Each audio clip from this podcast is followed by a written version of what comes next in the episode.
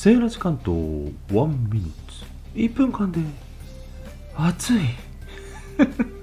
何言ってんのセーラジさん。皆さん暑い日が続いておりますが大丈夫ですか？隠れ脱水ってご存知ですか？あセーラジさんあれ？メタボ。それはメタボは隠れ肥満。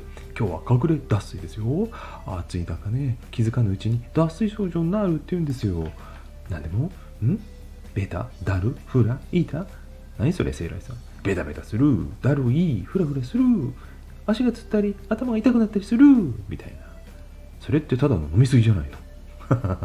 アルコールの飲みすぎでも似たような症状あるかもしれませんね。いやいやいやそうじゃないんです。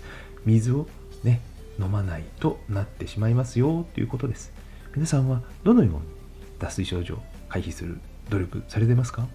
気をつけて健康管理しましょうね。そしてこの暑い夏を上手にしのぎましょう。